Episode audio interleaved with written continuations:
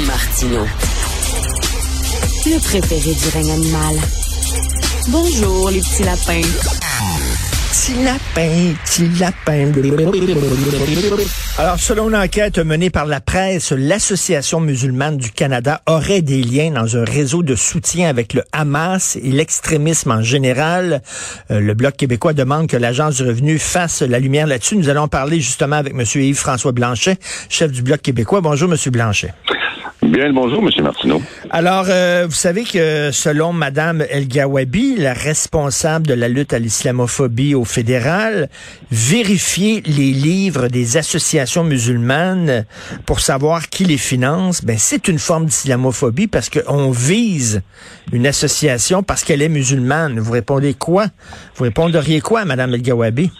Oh mon Dieu, j'aurais bien d'autres questions à poser à Mme El Gawabi parce que par nature, son travail est de construire des ponts et de rassurer les gens qui pourraient vivre des inquiétudes quant aux relations entre les communautés. Mais depuis qu'il y a des inquiétudes pour la relation entre la communauté juive la communauté musulmane du Canada et du Québec, on ne la voit pas, on ne l'entend pas. Et ce mmh. qu'on devine entre les lignes, c'est un parti pris marqué. Là, sur l'ensemble du dossier, moi, je dis juste la loi s'applique à tout le monde. Le prétexte, puis je veux tout de suite faire la nuance, il y a des centaines de milliers de citoyens de confession musulmane au Québec et au Canada. Ce sont des bons citoyens comme n'importe qui d'autre, à part trois, quatre fêlés, peut-être trois, quatre cents fêlés, peut-être trois, quatre mille fêlés. Mais il ne faut pas généraliser. Ça, c'est la première chose, parce que je vois déjà venir les roches que dès qu'on met le mot musulman dans une phrase ou islam dans une phrase, même si on est à Revenu Canada, terminé, il faut tout arrêter, c'est forcément de l'islamophobie. Hmm. Alors, la loi s'applique à tout le monde. Et dans ce cas-ci, la loi pourrait, je vais le mettre au conditionnel, il y a un processus de cours, la loi pourrait révéler ou confirmer qu'une organisation basée au Canada, financée par le gouvernement canadien, passe par des paravents, des sociétés ou des organisations qui servent de canal pour envoyer de l'argent du Canada vers le Hamas, qui est un groupe terroriste qui a fait des choses épouvantables, qui en fait encore sur une base quotidienne. Ça ne disculpe pas son adversaire, mais quand même, il n'y a, pas, d'islamophobie là-dedans. Il y a la volonté de faire appliquer la loi, d'avoir toute l'information, et peut-être que le gouvernement fédéral devrait déjà annoncer que, bien sûr, sous réserve de la suite, il n'y aura plus aucun financement qui sera donné à cette organisation-là. Le processus doit se rendre au bout. S'ils veulent aller en cours, qui aille en cours? C'est fait pour ça. Ils ont le droit d'aller en cours. Tout le monde a toujours le droit d'aller en cours. Mais on peut s'attendre à ce qu'ils ne gagnent pas nécessairement parce que les gens de Revenu Canada, c'est pas des enfants de cœur, puis c'est pas des islamophobes. Mais on a l'impression que euh, Justin Trudeau est de plus en plus prisonnier de, de, de sa vision du multiculturalisme. C'est-à-dire, il veut pas aller voir vraiment ce qui se passe dans certaines organisations chinoises, par exemple, parce qu'il ne veut pas viser la communauté chinoise au Canada. Il veut pas trop voir ce qui se passe dans certaines organisations musulmanes parce qu'il veut pas que la communauté musulmane se sente visée. Donc, il est comme pogné avec sa vision. Vous savez, M. Blanchet, euh, vous et moi, on est dans le Canada euh, par dépit. C'est pas notre choix, mais on est Canadiens jusqu'à preuve du contraire. On devrait dire à tous ces gens-là, vous êtes tous des Canadiens. Vous n'êtes pas un Chinois canadien, t'es pas un Juif canadien, t'es pas un musulman canadien. On est Canadien, point. Mais malheureusement, euh, lui, il, il, il, il envenime, il nourrit les divisions communautaires, M. Monsieur Trudeau c'est un modèle d'affaires à la limite. Le Canada, euh, non, mais c'est vrai, c'est un modèle d'affaires en ceci que le Canada dit à l'échelle internationale, lorsque vous choisissez de venir euh, vivre au Canada, euh, élever votre famille au Canada, investir au Canada, travailler à l'heure actuelle, parce que le prétexte actuel, c'est de venir travailler au Canada, vous pouvez amener sans aucun changement l'intégralité de votre culture, de vos comportements, de vos habitudes telles qu'elles se pratiquaient dans votre pays d'origine sans adopter au passage euh, ou en adoptant un minimum de ce que sont les caractéristiques de la société d'accueil, affaiblissant bien sûr la, culture de la société d'accueil. Euh, et ça, ben, c'est toute la différence entre l'interculturalisme québécois, pas très bien défini, et hmm. le multiculturalisme canadien qu'on commence à connaître dangereusement. Mais là, quand M. Trudeau joue à ça, il, il définit aussi un terreau, un terrain fertile pour accueillir toutes sortes d'idéologies et d'organisations qui savent que sur le territoire canadien, quiconque voudra euh, poser des questions ou mettre en doute la légitimité de comportement de ces organisations-là va se faire traiter de raciste, de xénophobe ou d'islamophobe. L'islamophobie, ça devrait, par nature, vouloir dire avoir peur de l'islam, mais si tu veux rassurer les gens par rapport à l'islam et à la religion musulmane, tu le fais bien sûr pas en étant possiblement un soutien à une organisation terroriste dont on voit le nom dans le journal tous les jours présentement. Le gouvernement canadien doit rassurer les gens révéler, révéler toute l'information sur ce dossier-là, euh, cesser toute forme de financement jusqu'à ce que la justice, qui en a été saisie, puisse procéder. Mais ça a pris du temps pour le gouvernement fédéral de réagir aux allégations d'ingérence euh, du régime chinois au Canada. On dirait que dès que ça touche des communautés ethno-culturelles, eh, on met des gants blancs, on fait attention. Il y a une, comme une culpabilisation idéologique là-dedans. Puis ces gens-là, moi j'ai lu le texte de la presse hier, puis j'ai envoyé ça à mon équipe. Mais la première chose que je me suis dite, c'est je ne suis pas surpris. Le Canada est perméable à ça. Les organisations, qu'elles soient chinoises, qu'elles soient euh, potentiellement liées au Hamas ou à quoi que ce soit d'autre, peuvent se réfugier ici et opérer avec une relative facilité. On en a à travers l'histoire récente un paquet de cas de, de, de référons à l'histoire récente concernant l'assassinat d'un ressortissant indien, euh, d'un ressortissant sikh par un agent indien. Référons à l'époque où des gens du Sri Lanka faisaient carrément de l'intimidation et de l'extorsion. Il y en a un paquet de, d'histoires comme ça. On semble être perméable à ça. Et en plus, on découvre qu'il y a peut-être un peu de financement politique là-dedans. Ben, là, là, là, on est dans les manœuvres les plus habituelles et les plus banales. Rappelez-vous du financement politique dans le compte du premier ministre par un paquet de ressortissants chinois dans les jours mêmes où il accordait l'autorisation d'opérer sur le territoire canadien à une banque chinoise.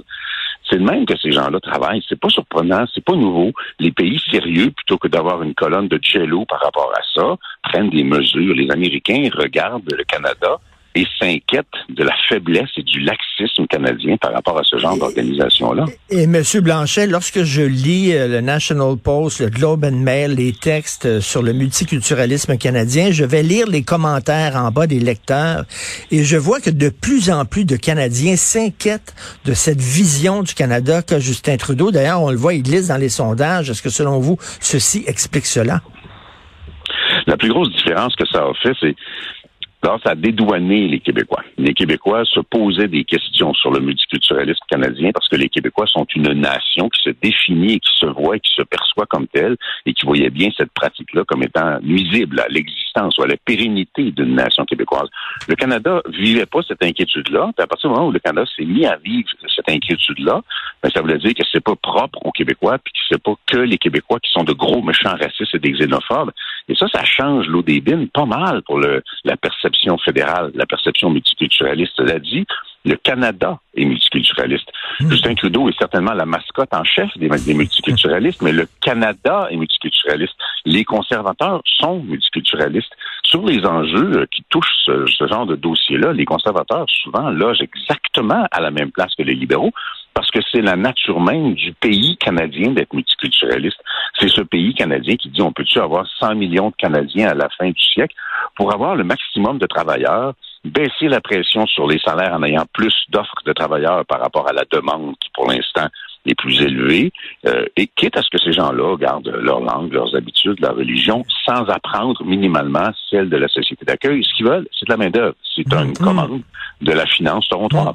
Et en terminant, euh, M. Blanchet, euh, il y a Boucard Diouf qui a écrit une chronique euh, qui s'est beaucoup promené sur les médias sociaux, qui a fait beaucoup jaser. C'est pas le premier à dénoncer cet état de fait, c'est pas le dernier.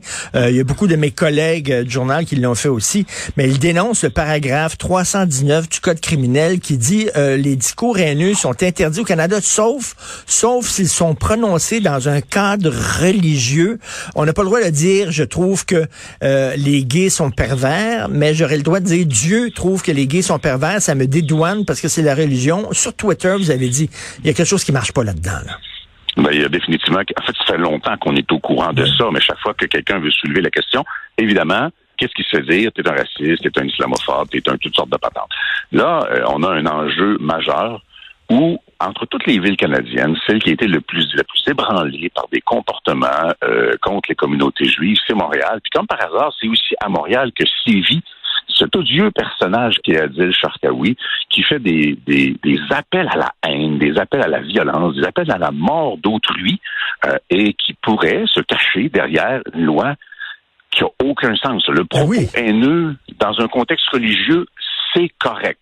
Et ça, ça fait longtemps qu'on en discute. Avant même que ça réapparaisse, moi, j'avais déjà dans mes cartons l'idée de faire abolir ça.